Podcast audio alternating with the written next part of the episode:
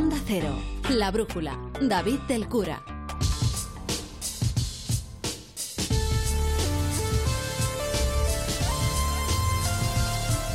Bodega Ramón Bilbao y yo queremos invitarle a lanzar una nueva mirada al mundo que nos rodea, a descubrir en lo cotidiano la belleza que había pasado quizá desapercibida, porque cuando cambias la forma de ver la vida, la vida cambia.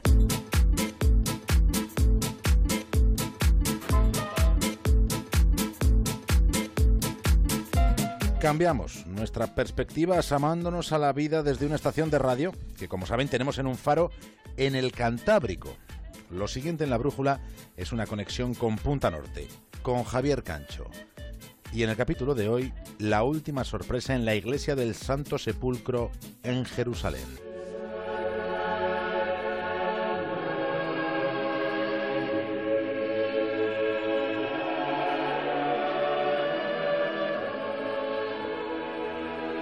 Lo que esta noche nos disponemos a hacer es indagar en lo nuevo que se ha descubierto sobre uno de los lugares más sugerentes de toda la enredada historia de la humanidad. Ese rincón del mundo es la iglesia del Santo Sepulcro de Jerusalén. Estamos hablando de un santuario para el cristianismo en el corazón de la ciudad que el presidente de los Estados Unidos ha dicho que para su país es ahora la capital de Israel.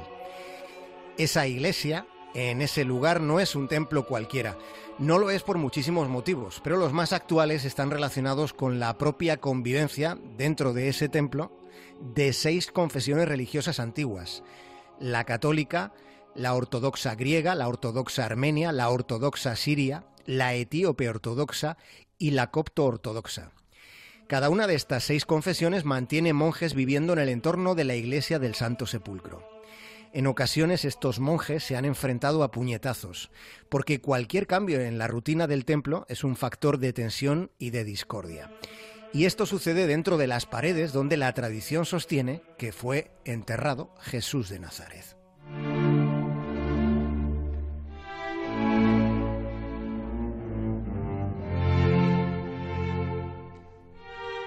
La iglesia del Santo Sepulcro es un santuario para la cristiandad, pero la depositaria de las llaves de ese templo es una familia musulmana. Una misma familia musulmana que lleva guardando esa llave desde hace siglos para precisamente evitar mayores enconamientos que los que hay y han sido. Es una llave de hierro de 20 centímetros que abre unas puertas de madera que dan a un lugar que está, está, lleno de historias y de leyendas. Se trata de un enclave único en una ciudad sagrada tanto para los musulmanes como para los cristianos como para los judíos. Y es allí, en el monte del Calvario, en ese enclave que en arameo se dice Gólgota, allí es donde, según los evangelios, aconteció la crucifixión de Jesucristo. La cuestión es si se ha encontrado verosimilitud científica al relato místico. ¿Existe alguna posibilidad de que la tumba de Jesús esté en el Santo Sepulcro? Esta es la pregunta que hoy nos estamos haciendo.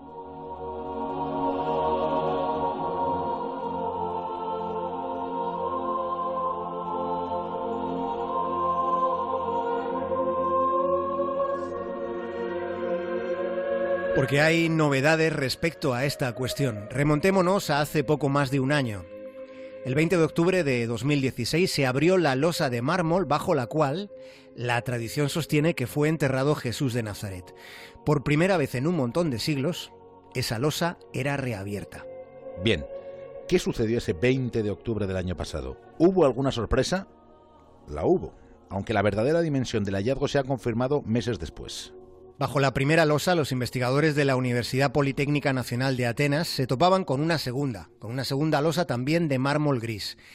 En esa segunda losa hay una hendidura en toda la longitud que lleva esculpida la cruz de Lorena, al principio se pensó que esa segunda losa debía pertenecer a la época de las cruzadas, a los comienzos del siglo XII, porque lo que son los rastros arqueológicos más antiguos que se habían descubierto dentro y alrededor del recinto del sepulcro, pues estaban datados precisamente en la época de las cruzadas. Pero la revelación ha llegado hace solo unos días cuando los análisis han datado esa losa inferior en una época que rondaría el siglo IV. Por tanto, esa segunda losa se colocó mucho tiempo antes de lo que en realidad se pensaba el siglo IV, que sigue quedando lejos del momento de la muerte que se atribuye a Jesús de Nazaret, pero resulta que este mm, descubrimiento da una verosimilitud que no existía hasta ahora para que esa pueda ser supuestamente la tumba de Jesús. Y vamos a explicar por qué.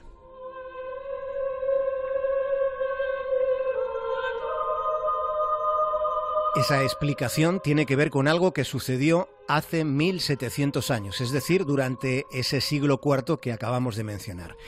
Siendo Constantino emperador de Roma, envió a Jerusalén una delegación en el año 325 después de Cristo. La misión consistía en localizar la tumba de Jesús que supuestamente se encontraba en un templo romano que había sido construido unos 200 años antes. Pero resultó que ese templo romano había sido arrasado. De modo que aquellos enviados por Constantino emprendieron unas excavaciones y así se habría llegado hasta una tumba horadada en una cueva de piedra caliza.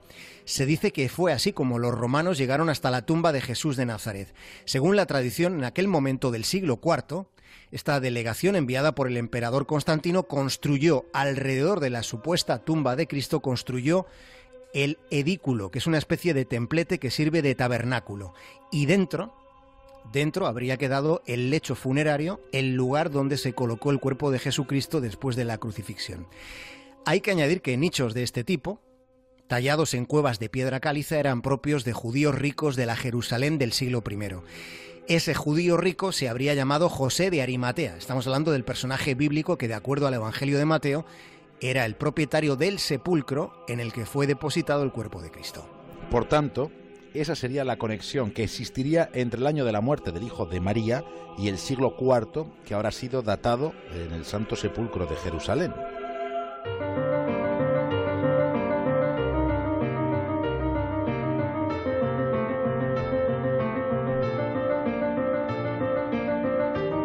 Recapitulemos lo que se sabe, lo que se acaba de descubrir en esta intrincada historia.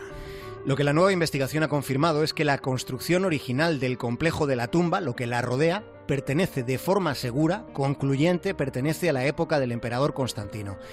Por tanto, si los enviados de Constantino no se equivocaron de muerto hace 1700 años, si lo que hicieron no fue un ejercicio de propaganda de la entonces expansiva religión católica, si acertaron, en ese caso podría tener sentido que quien hubiera estado enterrado en ese lugar escondido, en esa cueva, en ese lecho fúnebre tapado por dos losas en la iglesia del Santo Sepulcro, esa persona, por tanto, podría haber sido Jesús de Nazaret, ese hombre que según la religión fue el Hijo de Dios, alguien que tuvo todos los nombres y que de haber existido pudo cambiar el curso de la historia. Puede hacer que se alegren de cualquier cosa hasta de morir y morirán dichosos. Todo por amor a Cristo. A Jesucristo. A Jesús de Nazaret. Al Hijo de Dios. El Mesías.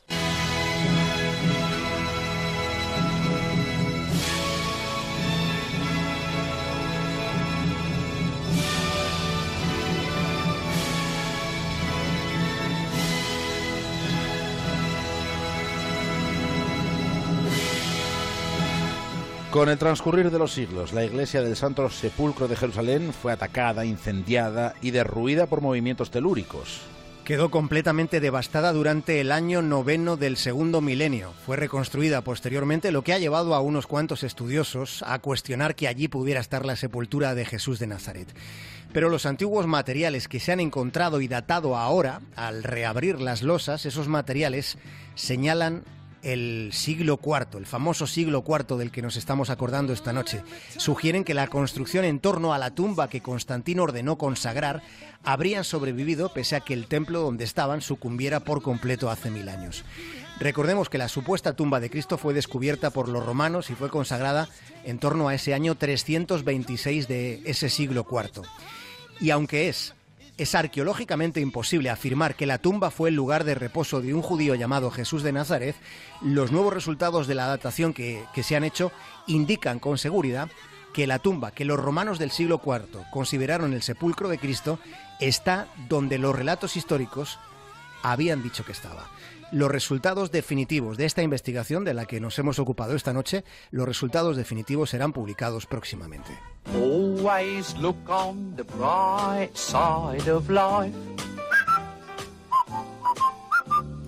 Always look on the light side of life. If life seems jolly rotten, there's something you've forgotten. And that's to laugh and smile and dance and sing.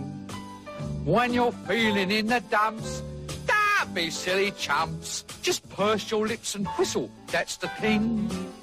and always look on. Javier Cancho, hasta el lunes. Un abrazo, David. Come on.